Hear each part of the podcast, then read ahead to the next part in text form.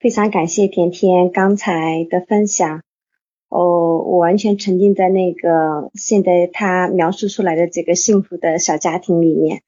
觉得这个妈妈太棒了，这个孩子也特别的优秀，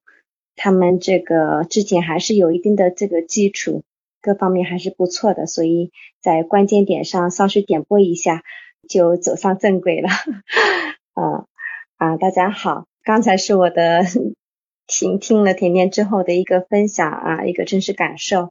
现在我来介绍一下我自己。嗯，我呢是南京的桃子，家里有一个十四岁上初二的女儿。我们呢在二零一六年的十一月底啊，我加入了景明老师的这个亲子学习群，成为了爱博文学习的这个学员。其实我觉得在这里啊，我觉得最应该感谢的可能是我自己。我一直是这样跟自己打气的。我觉得，嗯，我一个最大的优点就是愿意回头去看自己。我非常感谢自己愿意在不管在什么时候都愿意去去修炼自己，愿意将一切问题都回归到自己的身上。我也一直坚信，一切事情的发生都将有利于我。嗯，所以我还是幸运的。我我幸运的是，在我呃觉得很无助的时候，遇到了景明老师啊、桂俊姐，还有子怡老师，还有一群啊志同道合的家长朋友们，所以我我觉得真的是非常庆幸的。至今为止做的最对的就是我决定了那一天下午付费参加了这个学子学学习亲子教育的这个课程。我当时是有犹豫的，因为之前了解过很多课程，这一次的课程又会怎样呢？但是我接触了桂俊姐和景明老师，包括他们的一些啊音频，呃，我我冥冥之中就觉得是我要的那个那种系统的学习，应该跟以往的这种行动上的会不一样。我当时为什么会来到这个来来到这边学习呢？嗯啊，我是在二零一六年十月底进入环境的。我当时的状态就是真的是非常的迷茫，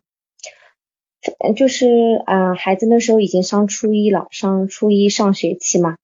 嗯，孩子孩子就是整个不要我去参与他的学习，嗯，然后呢，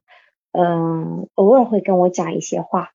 嗯，就是，所以我我作为一个妈妈，我不知道是应该去监督他的学习呢，还是去放任他去让他自己去去学习，很迷茫。然后呢，也也不知道是应该相信这个，相信相信他，还是应相信他在认真的自己独立的去学习，去对自己负责，还是应该去怀疑他，只是在嗯在逃避，或者说。嗯，或者说就是说有其他的想法，嗯，或者呢，有的时候我我我我不知道我该支持他，支持他啊，这样独立的去为自己负责，不让父母参与呢，嗯，我还是应该去悄悄的到老师那去打探一下他的情况。所以呢，就是说啊，真的是比较迷茫的，嗯，我那时候就常常问自己，啊，我我就是说。我我该怎么爱他？我我今今今天的我们，今天的父母应该怎样去做父母？真的是站在一个十字路口，啊，非常的迷茫。然后的话，我就想听听看其他的人，除了我之外，我周围的人之外，别人的声音。于是那时候我有听书的习惯，后来就啊去到了喜马拉雅去搜索今天我们怎样做父母。没想到真的有这样的一个课程。然后由这样的课程再啊再延伸到了景明老师的一些课程，我真的是如饥似渴的，就是那那几天我都在都在反复听这个课程，然后啊我就顺着景明老师那个课程后面的 QQ 号加入了群，啊有桂婷姐引领我进入了中学活跃群，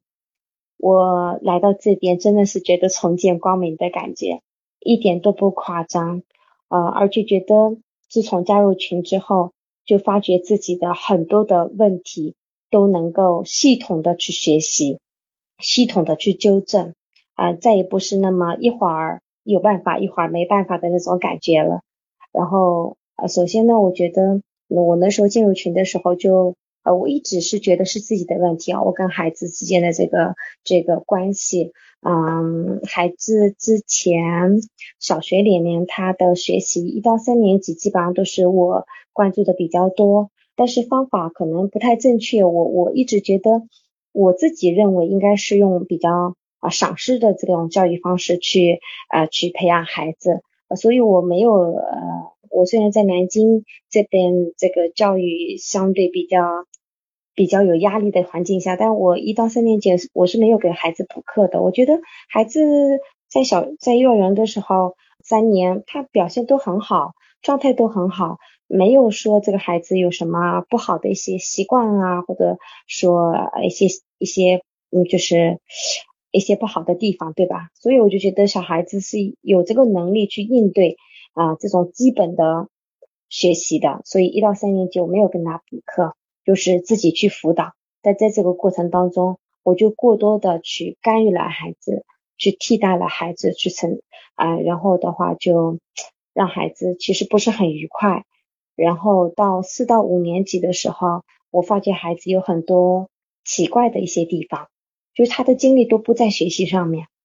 他的精力用在跟老师对抗、跟家长对抗，有的时候跟自己对抗。啊，就是说，就就是过早的进入了这种叛逆期，哦，我觉得很惊讶，嗯，人家都说小孩是在十二三岁左右才会去这样的，呃，这样的独，这样有独立的思想，有那么，呃，有有有有有那么叛逆的现象，然后我就用了一些其他的一些传统的一些方式，就是打骂他呀，或者说这种过分的去管制他吧。啊，总想把他硬搬过来，嗯，其实适得其反，孩子是越来越就是叛逆。但是我的孩子呢，他从小就跟着我比较亲，嗯，因为爸爸工作经常出差，所以孩子一直是跟着我这样子生活。所以的话，就是跟家里其他的人也离得比较远。孩子其实还是比较乖，比较善良，他也比较了解我的啊性格。然后他也很多地方其实是非常的心疼妈妈，呃，特别愿意讨好妈妈，或者为妈妈去做所有妈妈觉得开心的事情。所以这个孩子在遇到一些，嗯，他自自己觉得很不愉快的事情的时候，他会藏着，他会掖着，他会自己把门关起来，悄悄的流眼泪。他很少跟我去发火，跟我去大闹。然后我就发觉很长一段时间，孩子都。嗯，把门关起来，不怎么跟我交流，跟我讲的话也很少，就是讲话也是应付。嗯，我就觉得孩子可能受伤了，嗯，而且是心理上面的。然后我确实比较焦躁，嗯，像无头的苍蝇到处去寻求方法。然后就是还好接触到这个这个景明老师这个这个学习群来了。然后我就发觉自己真的是太无知了，相对之前的一些做法真的是太无知了。例如就是根本不了解孩子啊，他在那种状态下去走入孩子的内心，去了解他为什么会有那样的表现，会跟你对抗，会就是说自己会伤害自己，还有一次会就是离开家。呃，这些不理解，后来我都之前我是啊觉得孩子不听话。啊，我的孩子怎么会是这样？就觉得，甚至有的时候甚至都恨他，就怎么会有，怎么会生出这样一个小孩？什么都不懂，什么也不愿意学，也不愿意跟别人去多交流，真的是很多很多怨，很多恨。但是来到这个环境，看了爱叛逆的课程之后，觉得自己是多么的无知可可笑。啊，真的是这样子，所以我我特别的想把自己的这种经历去呃分享给身边的家长们。其实我那时候在小孩上小学的时候，他们小学的这个老师，包括小学的一些同学的家长，也会有比我更更夸张的，就是那种就是对待孩子的这种压迫的方式。我那时候就很不理解，但是实际上我就是这样做的。但是虽然没他们那么强烈，但是我还是伤害到了孩子，而且我还不知道该怎么办。然后读到那个爱潘尼课程的时候，我是一口气就读完的。当时桂君姐说：“哎，你这么快就把课程读完了？”我是就是特别想了解，我终于知道孩子为什么会那样的一些反应。原来他在就是怎么做自己和怎么迎合家长，呃，怎么去融入这个学校，他有做多的呃不易，我才能够去理解他。然后我我那个阶我我那个阶段就特别的后悔埋怨自己。然后慢慢的，自己对孩子这种强势就就开始软下来，然后就多留一只耳朵听孩子讲话啊，多留一只眼睛去观察孩子。但是我们那时候基本上还是不能交流的。我读爱叛逆课程的时候，我跟孩子是还是没有交流的。然后到孩子嗯到初初一的时候，孩子跟我讲，他说要跟我好好谈一次。他说他希望他的初中以后的生活、学习生活都由他自己去掌控。他希望他做一个呃能做一回真正的人。啊，那那天那个晚上谈了很多，因为我那时候已经有想走进孩子的内心，想去看看我的孩子是怎么一回事，现在的孩子心里在想什么，他到底想要什么，他想怎么过。然后那天晚上他跟我说了很多。讲完之后，我真的是非常非常的难过，是高兴的，是高兴的流眼泪。为什么呢？其实我一直冥冥之中，我就非常的希望我的孩子能离开我，甚至我有我我在跟孩子啊那个特别敌对的时候，都都非常希望我自己离家出走。可能很多人都不能理解这种，是因为我觉得我给不到孩子正确的引导，反而在给他就是一些压力。制造了很多他跟老师和我跟老师之间的一些矛盾，让孩子没法去站脚，所以特别怨自己。还好孩子他他真的是呃非常的棒，他独立出来了，他要他要求我不要去介入他的学习，他要自己去为自己负责。我在我第一次很认真的、很发自内心的去表扬他，去肯定他。不管他接不接受，我那天晚上说了很多，可能他也打开心扉跟我说了很多，所以我们那天晚上有了一个正常的一个交流，一个沟通。虽然我自己非常懊悔那段时间，非常懊悔自己小学阶段对孩子的这个呃误导、这个伤害，但是呢，在开始读到爱沟通课程的时候，发觉这个课程它不单告诉我们如何去沟通，为什么要沟通，和沟通的几个步骤写的非常的详细。我每次读到的时候都毛孔都竖起来，我我就觉得怎么会有这么样一个人会给到我这么系统的一个学习？我是多么的幸运，我和孩子真的是有救了。然后我就就像甜甜刚才讲的，就在家里就是大声的读书，然后就。我那时候都把自己的就是兼职的一份工作就放下来，我就因为我就像抓到了救命稻草啊！因为我我我我开始接触课程的时候，不是不单是迷茫嘛，我我我那个阶段都觉得我不喜欢孩不喜欢我这个女儿，恨她不爱她。我上面有三个姐姐，我姐姐都跟我说你有问题呀。你真的有心理问题啊！你自己的孩子你都不喜欢，任何人可以不喜欢，你都不能不喜欢，你都不能不接受，你都不能不去爱他。可是我不知道怎么爱他，我不知道怎么去看他的亮点，我不知道看他哪里是好的，看不到啊！所以在在读到爱沟通课程的时候，呃，就觉得。我我我可以去做的，我还可以，我可能还有机会，然后还有我我还我有这个方法，我可以试着去做，然后的话我就不那么焦虑，不那么担忧，就专注自己去学习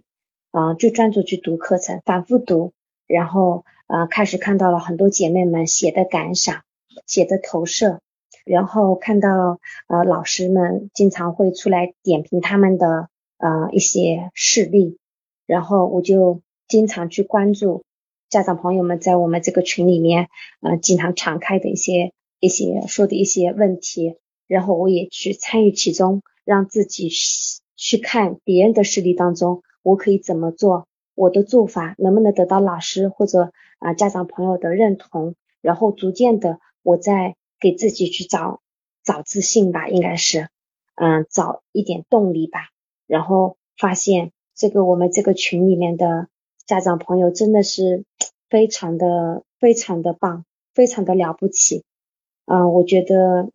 嗯，是我真正的朋友，他们给了我很多鼓励。当我不我怕我讲错话，他们就会告诉我，你要敞开，你要尽情的去分享，把你的想法，把把你每天接收到的东西都拿到群里面来说。还有很多人去帮你加持，去帮你点评，去帮你去指正方向。你就不会，你就不会迷失方向啊！所以我每天都会去泡在群里面，每天都会去写感想。从之前去看女儿的优点嘛，去写她的感想嘛，然后就是要有感觉，我觉得才能够去欣赏她。我我我我我在群里就无数次问过大家，你们怎么去表扬孩子的？你们为什么就相信孩子会做到？你们怎么看到他的优点的？我现在回过头来看看这样的问句都非常的可笑，因为我现在我跟孩子的状态就是，我每天都会很开心的看着女儿，呃，会会会非常的开心的去喊着她的各种的小名，呃，都是我给她取的，然后然后就是说，呃，就会非常的欣赏她，她做什么都是对的，然后她哪怕做了百分之六十的，可以打。六十分的一些事情，但是我就会百分之一百的去肯定他。以前这一点我是做不到的，我我觉得这个不可思议。以前也有人教过我，书里面也说过，你一定要去表扬孩子。可是我我觉得只有那个做对了，你才去表扬他，或者有的时候觉得做对了也是应该的，只是一点点而已。但是现在就不不是，现在就会放大。因为你放大表放大了这个点，你去表扬他的时候，你就会发现孩子他立刻给你的反应就是他眼睛放放光了，然后他接下来的一些举动就是非常的积极的，非常正面的，然后是你所希望看到的，我就越越发有信心，所以我就开始继续往下面读课程。当我读到爱表扬课程的时候，我就发觉我真。整个整个我和孩子的这个世界，其实我不应该首先去改变我的孩子，我不应该首先把我的目光放在孩子身上，我真正应该改变的是我自己。其实有很多的现象都说明了，我是一个价值感比较低的，我自信是一个，我内心是一个不是很自信的人，我有很多把自己的很多怕、恐惧、担心，对未来的一些很多设想都。全部框在了孩子身上，把自己的怕认为是孩子的怕，就是限制了孩子很多的一些发展或者他的思维。然后发觉是自己的问题的时候，我真的又陷入了痛苦，呃，强烈的自卑当中。那段时间我是有些懦弱的，就是在孩子自初一第一学期快结束的那个阶段。虽然我天天泡在群里面，但是我还是非常的。就是很多时候都比较难过，就怨自己，就是觉得如果我是这样的话，我怎么改变自己呢？太难了，我觉得改变自己太难了，简直不太可能。自己都快四十岁了，怎么去改变自己呢？但是恰恰是在这个时候呢，我跟孩子的关系有了非常大的转变。孩子发现我呃越来越懦弱，应该说脆弱。动不动就会流眼泪，读读书、写写东西就会就会叹气，而女儿反而会开着门进来看我，然后我不管他看不看我，因为我觉得那个已经不重要了，因为我影响我我我把自己封闭起来，我不想去影响孩子了，至少我不会去误导他，然后我就自己沉浸在学习当中，读书、读感想日记，然后特别是读吸引力法则，那时候特别。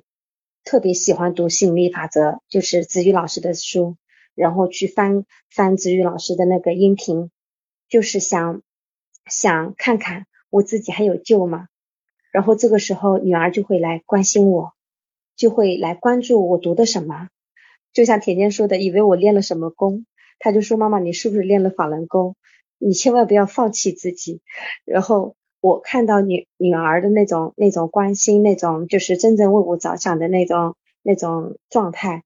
我又有了信心。然后呢，我就借机会向女儿去示弱。然后我是希望女儿她变得更强大嘛，更自信嘛。然后她反过来去帮我。其实我很多时候，呃，女儿从小到大，她有很多时候都是，啊，我不是说嘛，她是比较内向的啊。很多时候她说出来的话都是比较纯纯的，比较单纯的，比较比较真的。呃，我认为是比较真理的话，我都会把它收录起来。所以我其实我内心深处我是不相信我的女儿会，嗯，成绩很不好，是一个很逆反的孩子。其实我内心是觉得这个孩子其实是我想象当中比较棒的、比较厉害的，比一般小孩都不一都不能比的一个比较优秀的、比较出色的孩子。但是我没有办法去领引导他，这是我比较痛苦的地方。然后我就想示弱，然后。去让他去强大起来，让他去照顾我，去走进我的心，然后去启发我，然后去增强孩子的自信。然后我就发觉孩子啊，真的是开始去关心我，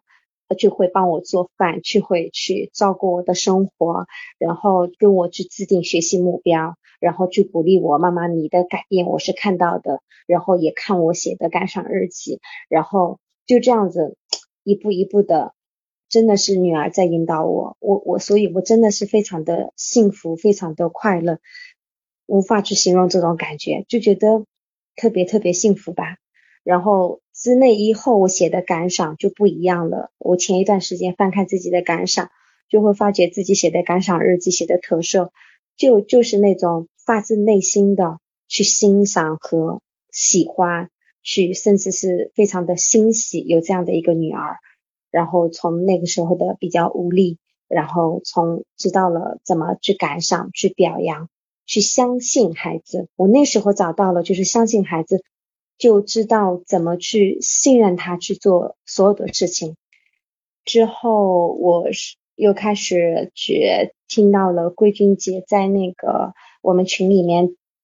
她的很多她之前的一些实例的一些分享，也讲到了这个人的。价值感低、存在感低的时候，会有一些什么样的呃状态和现象？诶，也回溯到了说啊，可能跟原生态的这个家庭有关系。然后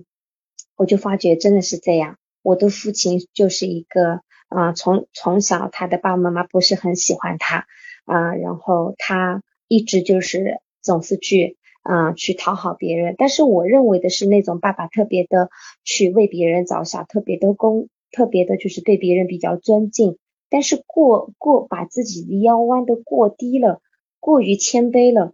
就不太好，所以我我就想找到了自己的这个源头，然后又恰在那个时候呢，我听到了子玉老师的那个解放科学这个解放科举这个这个这个课程。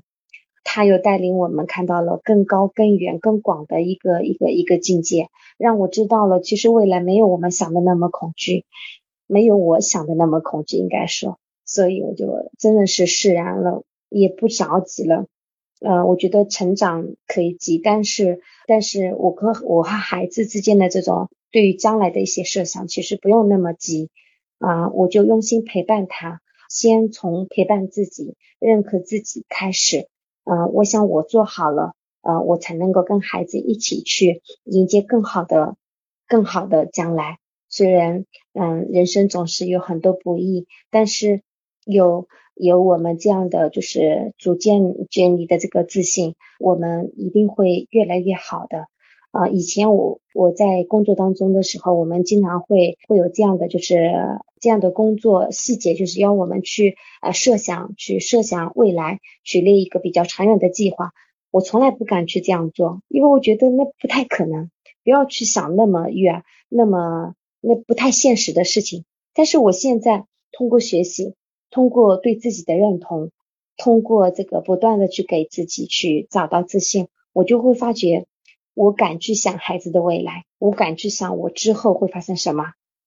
真的是，所以我觉得，呃，我今天想跟大家分享的就是觉得由我们的这个现象去回回回溯到自己自己啊，然后去用心的去跟自己去谈和，然后去去相信自己，我觉得这就够了，不管将来发生什么都不会害怕，我就觉得自己好像重生了一样，和女儿的关系也好像重组了。看女儿也顺眼，看家里人也会觉得非常的宽心，所以我觉得真的是太神奇了啊！我非常愿意把这样的感受去分享给大家。嗯，我没有去做非常的嗯详细的这个笔记去去，所以我就嗯粗略的跟大家分享一下，希望能给大家有一些帮助，也祝福大家生活愉快。谢谢大家。好，非常感动任桃的分享。任桃的分享虽然结束了，但是我仍然沉浸在他分享的点点滴滴的场景当中。每一个故事都是那么的感人，每一个故事都会带给我们很多的思考。记得我们常常听到的一句话是说：“我们做家长的要引领我们的孩子。”来成长，但是从任桃的分享当中，我却感受到是孩子的成长，是孩子在引领我们家长在成长，所以我对任桃所分享的重生就又有了更加别样的感受。随着孩子的成长，我们家长也在得到成长，这该是一种怎样的历练呢？非常感谢任涛带给我们如此精彩的分享，亲爱的朋友，你是不是跟孩子的关系不太好？你讲的话孩子不想听，甚至还故意跟你对着干？你的孩子是否无心向学，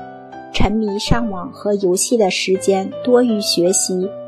让你只能干着急？你是否尝试过很多亲子的技巧与方法，但时灵时不灵，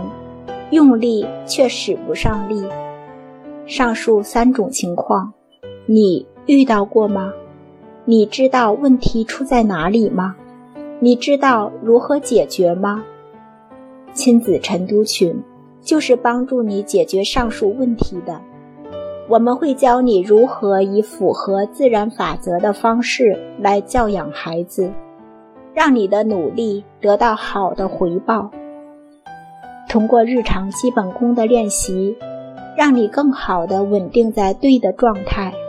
给孩子正面的影响越来越多，负面的影响越来越少。晨读群是一个充满正能量的环境。师兄师姐都很积极正面，